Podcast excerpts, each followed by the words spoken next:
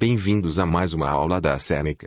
Lembrando que todo o nosso conteúdo está disponível gratuitamente no www.senecaja.com. 3 milhões de estudantes já usam a Seneca. Estão esperando o quê? É grátis. Acessem. Hoje vamos falar sobre os impactos das ações humanas no meio ambiente. O crescimento da raça humana significou que há menos espaço e menos recursos para outros organismos na Terra. Construção, despejo de resíduos, agricultura e pedreiras ocupam espaço e esgotam os recursos.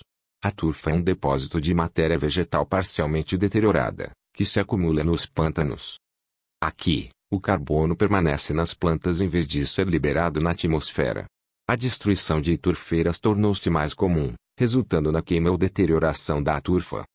Isso libera o carbono armazenado na atmosfera na forma de gás de efeito estufa, dióxido de carbono. Outro impacto negativo da destruição das turfeiras é a perda de biodiversidade dentro do habitat.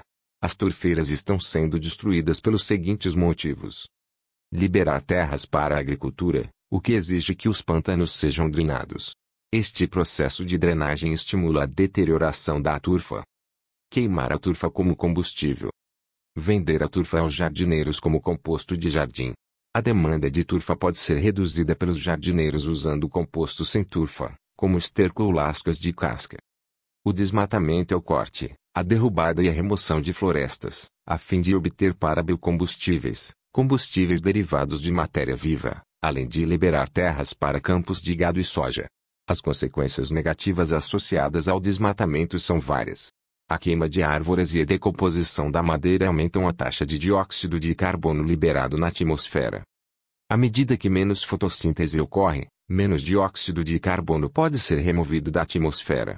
O desmatamento destrói habitats. Isso causa perda de biodiversidade.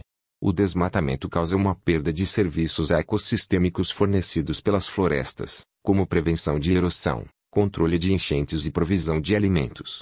As florestas são frequentemente cortadas para serem substituídas pela agricultura, com o objetivo de cultivar soja ou cultivar gado.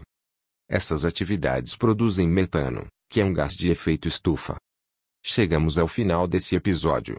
Lembrando que tem muito mais conteúdo, exemplos e exercícios gratuitos disponíveis no www.senecaja.com.